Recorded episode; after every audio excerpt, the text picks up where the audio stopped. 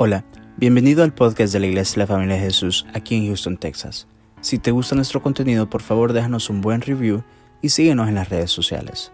Nuestra visión como iglesia son las familias. Esperamos que este episodio sea de mucha bendición para tu vida. Somos tu familia. El verso 1, ¿están conmigo? Amén, amén. Gloria a Dios.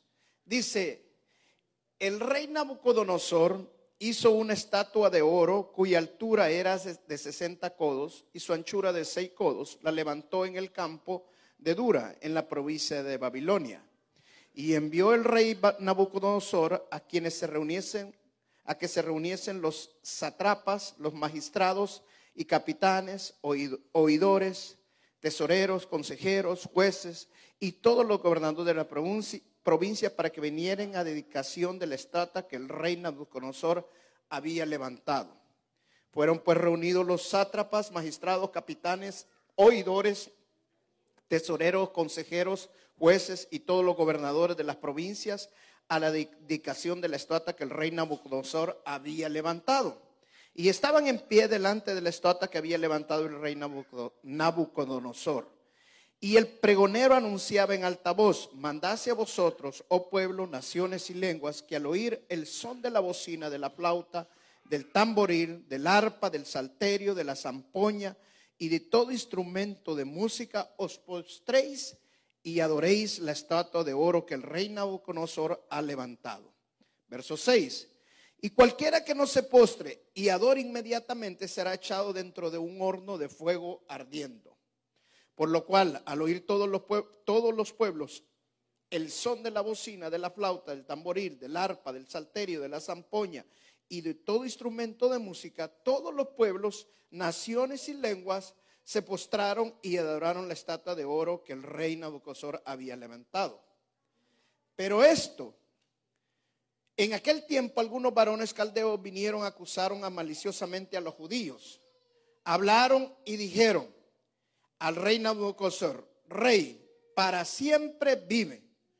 Tú, oh rey, has dado una ley que todo hombre, al oír el son de la bocina, de la flauta, del tamboril, del alpa, del salterio, de la zampoña y de todo instrumento de música, se postre y adore la estatua de oro.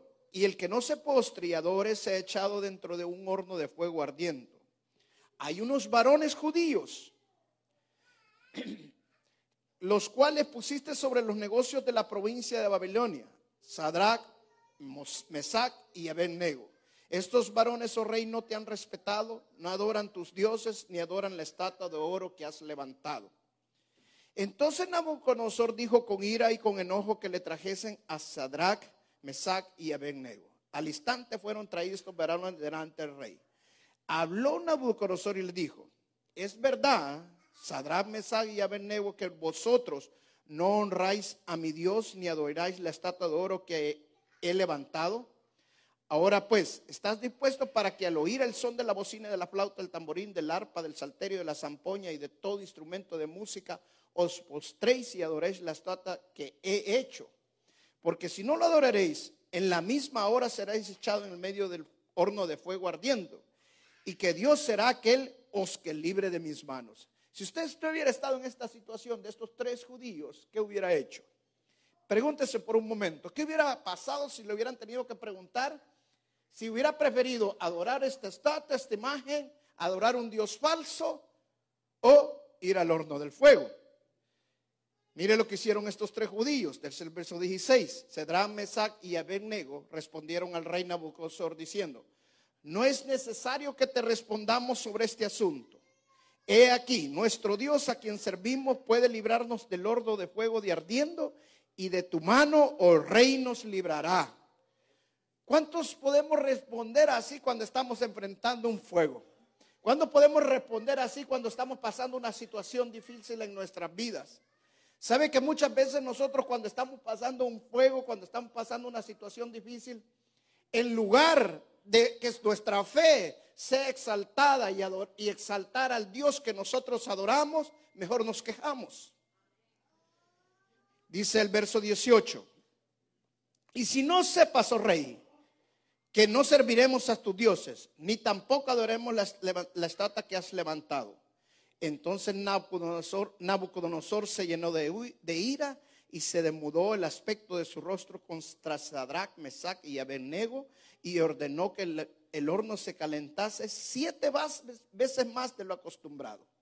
Y mandó a hombres muy vigorosos que tenían en su ejército que atasen a Cedrac, Masac y Abednego para echarlos en el horno de fuego. Verso 21.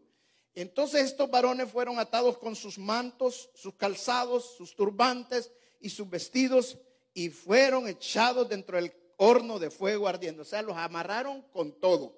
No había manera que ellos se movieran. Y como la orden era apremiante y lo habían calentado mucho, la llama de fuego mató a aquellos que habían lanzado al sac a Sadrach, Mesac y Abednego. Y estos tres varones, Sadrach, Mesac y Abednego, cayeron atados dentro del horno de fuego ardiendo. Entonces el rey Nabucodonosor se espantó y se levantó apresuradamente y dijo a, a los de su consejo, ¿no echaron tres varones atados dentro del fuego? Ellos respondieron al rey, es verdad, oh rey. Y dijo, he aquí yo veo cuatro varones sueltos que se pasean en medio del fuego sin sufrir ningún daño. Y el aspecto del cuatro es semejante al Hijo de los dioses. Entonces Nabucodonosor se acercó a la puerta del horno de fuego ardiendo y dijo, Sadrach, Mesach y Abednego, siervos del Dios Altísimo, salid y venid. Entonces Sadrach, Mesach y Abednego salieron de en medio del fuego y se juntaron los sátrapas los gobernadores, los capitanes, los consejeros del rey para mirar a estos varones.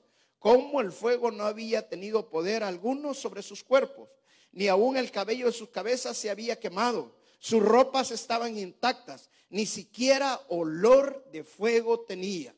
Entonces Nabucodonosor dijo, bendito sea el Dios de ellos, de Sadrach, Mesach y Abednego, que envió su ángel y libró a sus siervos, que confiaron en él y que no cumplieron el edicto del rey y que entregaron sus cuerpos antes que servir y adorar a otro Dios que es su Dios. Por lo tanto, decretó que todo su pueblo, nación o lengua que dijera blasfema contra el Dios de Cedrac, Mesac y Abednego sea descuartizado y su casa convertida en muladar, por cuanto no hay Dios que pueda librar como este. Entonces el rey engrandeció a Sadrach, Mesac y Abednego en la provincia de, la, de Babilonia. Amén. Hermosa historia, una historia realmente sorprendente. Hay que leerla varias veces, tiene muchas cosas buenas esta historia. Pero esta noche quiero comenzar profetizando sobre tu vida. Algo bueno va a salir del fuego. Siempre que pases el fuego, esta es la profecía de esta noche. Y de acuerdo a la palabra de Dios, tú eres un hijo de Dios. Y cuando estés en medio del fuego, Recuerda esto, algo bueno va a salir de ese fuego. Dios tiene cosas maravillosas para sus hijos y muchas veces las hace de cosas que nosotros mismos no las entendemos, no las comprendemos cuando nos toca estarlos viviendo. Si nosotros vemos este pasaje, vemos en la historia de que el fuego era un fuego fuerte, un fuego intenso. Y muchas veces nosotros pasamos fuego. No sé qué fuego estás pasando tú esta noche, pero sé que más de alguno está pasando un fuego. Un fuego económico, un fuego de enfermedad, un fuego familiar, un fuego en su matrimonio, un fuego en su trabajo. Problemas que no los quería, pero de repente aparecieron. Pero sea cual sea el fuego que estés pasando, dale la honra y la gloria a Dios y dile al Señor, gracias Señor, porque tú permitiste que fuera este juego. Parece algo loco, pero es la realidad. ¿Sabe por qué? Porque tres hombres que eligió el rey Nabucodonosor para que metieran a estos tres judíos al fuego eran hombres grandes, hombres fuertes, hombres corpulentos, cualquiera hubiera dicho, por su porte, por su físico, por su fortaleza, por su energía. Estos tres hombres iban a pasar el fuego, pero no los tres judíos. Mucha gente puede decir de ti, tú no vas a pasar ese fuego. Me da lástima lo que estás pasando, pero de esta no vas a salir. Escucha, mire bien lo que te digo esta noche. Cuando tú estás creyendo en un Dios poderoso, el Dios que abre mares, el Dios que está contigo, ese Dios te va a liberar, sea el fuego que tengas que pasar. Amén. Usted me diría, pero ¿por qué le voy a dar gracias? Porque paso por un fuego. Hermano, Hay gente que no la hace al fuego. Hay gente que no puede entrar al fuego. Se quema antes de entrar al fuego. Dale gracias a Dios porque pasaste un accidente y de ese accidente Dios te libró. Y para la honra y la gloria de Dios, tú pasaste el fuego. Hay gente que no puede pasar ese accidente. Hay gente que todavía está en la prisión, pero Dios te libró de la prisión. Hay gente que quedó mal mentalmente en depresión y quedaron mal, pero Dios te libró de esos espíritus. Hizo pasar que es el fuego, pero Dios te libró. Dale la honra y la gloria a Dios si estás ahorita en el fuego, porque has llegado al fuego. Y si has llegado al fuego, porque hay un propósito. Algo grande Dios va a sacar de ese fuego. Amén. Nos acostumbramos a quejarnos cuando estamos en el fuego. Y en lugar de quejarte cuando estás en el fuego, mejor dile al que está a la par, algo grande Dios va a sacar de este fuego en mi vida. Y empieza a darle la honra y la gloria al Señor, porque Dios permitió que tú pudieras llegar al fuego. Hay gente que no alcanza a llegar al fuego, pero si Dios permitió que tú llegaras al fuego, Solo piensa en estos momentos. Si Dios permitió que tú estuvieras en el fuego y que estuvieras en el medio del fuego, es porque Dios te va a sacar del fuego. Si Dios permitió que tú entraras y que no desmayaras, que no cayeras antes de entrar al fuego, que no te murieras antes de entrar al fuego, es porque Dios estaba desde el principio, antes de entrar en el fuego, ya estaba contigo y Dios te va a librar, sea el fuego que, les, que tengas que pasar. Ese es el Dios que nosotros tenemos. Ese es el Dios que nosotros adoramos. Tal vez tú piensas por un momento, yo no pensé que la podía hacer. Yo no era tan inteligente, yo no era tan fuerte, no tenía tanta sabiduría, no tenía tanta inteligencia. Hermano, Piensa por un momento, tú eres hijo de Dios y el Dios que está con nosotros, si Él está con nosotros, ¿quién contra nosotros? Ese es el Dios que nosotros adoramos. Ese es el Dios que nosotros creemos. Un Dios poderoso que no nos deja que nada pase en medio del fuego. Estos tres judíos, estos tres varones, dice que cuando entraron al fuego les fue preguntado, ¿Ustedes quieren entrar al horno de fuego o prefieren adorar esa imagen? Si ustedes adoran esta imagen, ustedes no van a entrar al horno de fuego. Pero dice que ellos decidieron que mejor iban a entregar sus cuerpos. ¿Cuántas veces nosotros queremos evadir las pruebas? ¿Cuántas veces nosotros queremos evitar el fuego? Escuche bien, el fuego tiene propósitos en nuestras vidas. Hay cosas que nosotros, si no fuera el fuego, no nos podemos deshacer de ellas. Yo no sé si ustedes, hermano, pero a mí me pasa. Hay veces que me siento vacío. Hay veces que me siento que necesito algo, que necesito llenarme más del Señor. Hermano, créalo o no lo crea. Hay veces necesitamos ese fuego para llenarnos de la presencia de Dios, para que la unción de Dios suba a nuestras vidas, para que empecemos a adorar al Señor, para que levantemos nuestras manos. ¿Por qué? Porque Satanás nos tiene que no podemos adorarlo. Él quiere que no le adoremos. Y por eso Dios permite que entremos al fuego. Porque en el fuego se rompen todas las ataduras que Satanás había puesto alrededor de nosotros para amarrarnos, para tenernos atados. El fuego nos libera y el fuego trae victoria en nuestras vidas. No desaproveches el momento que estás en el horno de fuego. Porque en el momento que tú entras al horno de fuego, posiblemente vas a entrar como entraron estos tres varones arrodillados o los tiraron y cayeron arrodillados al suelo. Pero en medio de ese horno, Dios te va a levantar y así como Nabucodonosor se levantó el horno del fuego y dijo, wow, dijo, no tiramos tres varones, pero yo veo cuatro y el cuarto parece el Hijo de Dios.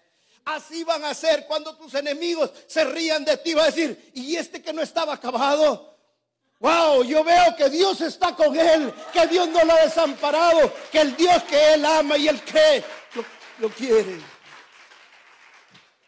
¿Sabes por qué Dios honró a estos varones? Porque ellos honraron a Dios creyendo en lo que Dios podía hacer. Ellos dijeron, mi Dios me puede librar de este fuego. Y si no fuera así, jamás lo vamos a adorar. Hermano, escucha bien esto que te voy a decir.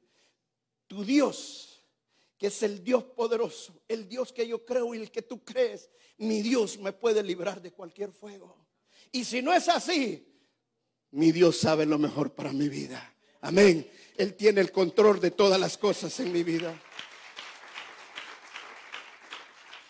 Se me podría decir esta noche, pero pastor, esto me parece un poco difícil, un paro un poco cruel. Porque usted no sabe lo que yo estoy pasando, usted no sabe lo que yo estoy viviendo. Y ya tengo tiempo de estarlo viviendo, lo que estoy enfrentando. Quizás ahora nunca lo había pasado. Hoy es más fuerte, hoy es más duro. Mira, escucha bien esto, hermano. Satanás sabe que lo que viene en tu vida es grande. Satanás no le gusta que tú saltes al Señor. Satanás quiere meterte en ansiedad, quiere meterte en miedos, porque todo lo que él quiere es que tú no adores al Dios poderoso. Y por eso Satanás se va a enojar cuando tú desistes y dices, no, yo siempre voy a adorar a mi Señor. Él quisiera que ya no vinieras a la iglesia. Él quisiera que ya no sirvieras en la iglesia. Él quisiera que ya no levantaras tus manos en la iglesia. Él quisiera que ya no le cantaras al Señor en la iglesia.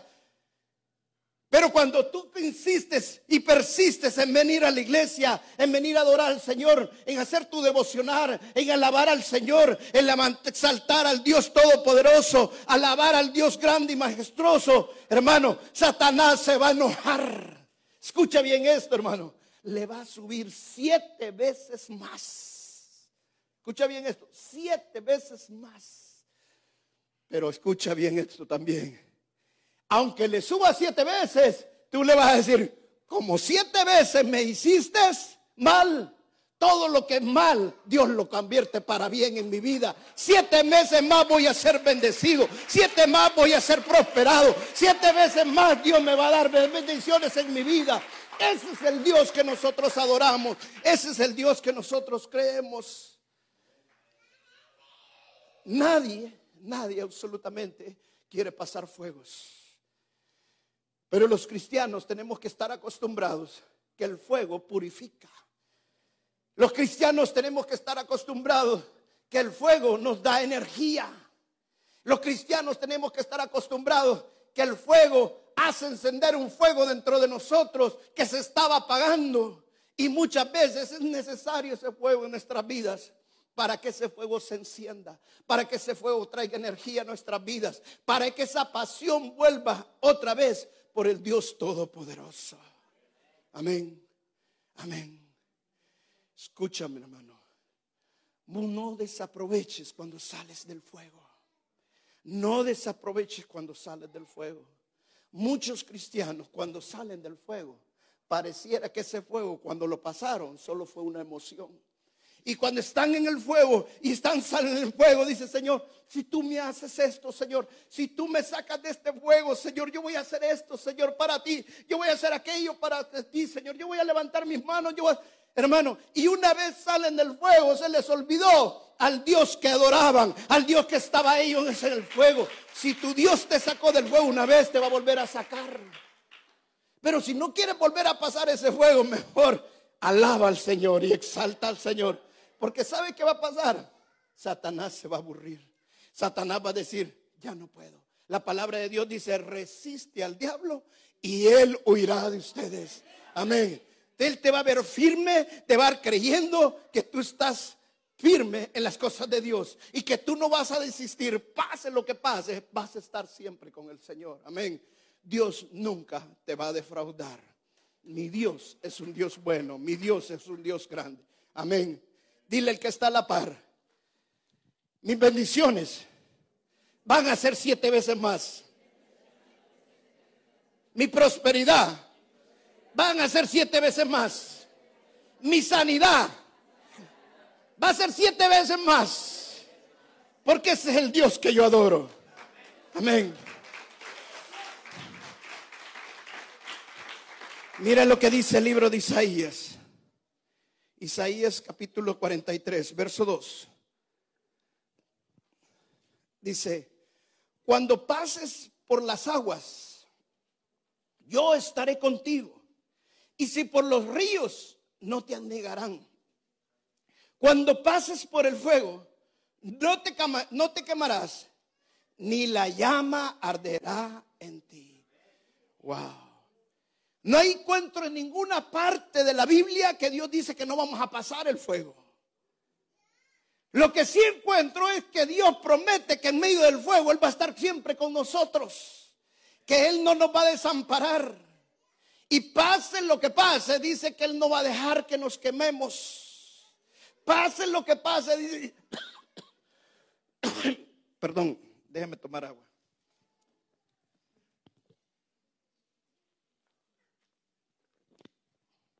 Pase lo que pase, hermano. Mi Dios va a hacer que tu vida sea mejor después. Porque después del fuego viene lo mejor. Después del fuego la unción va a ser mayor. Después del fuego la fe va a sido probada y ha sido pulida. Tu fe va a ser más firme. Tu fe va a ser más fuerte. Ese es el Dios que nosotros adoramos. Que no se quede lo que tú crees en una emoción sino que empieza a hacer lo que Dios ha puesto en tu corazón.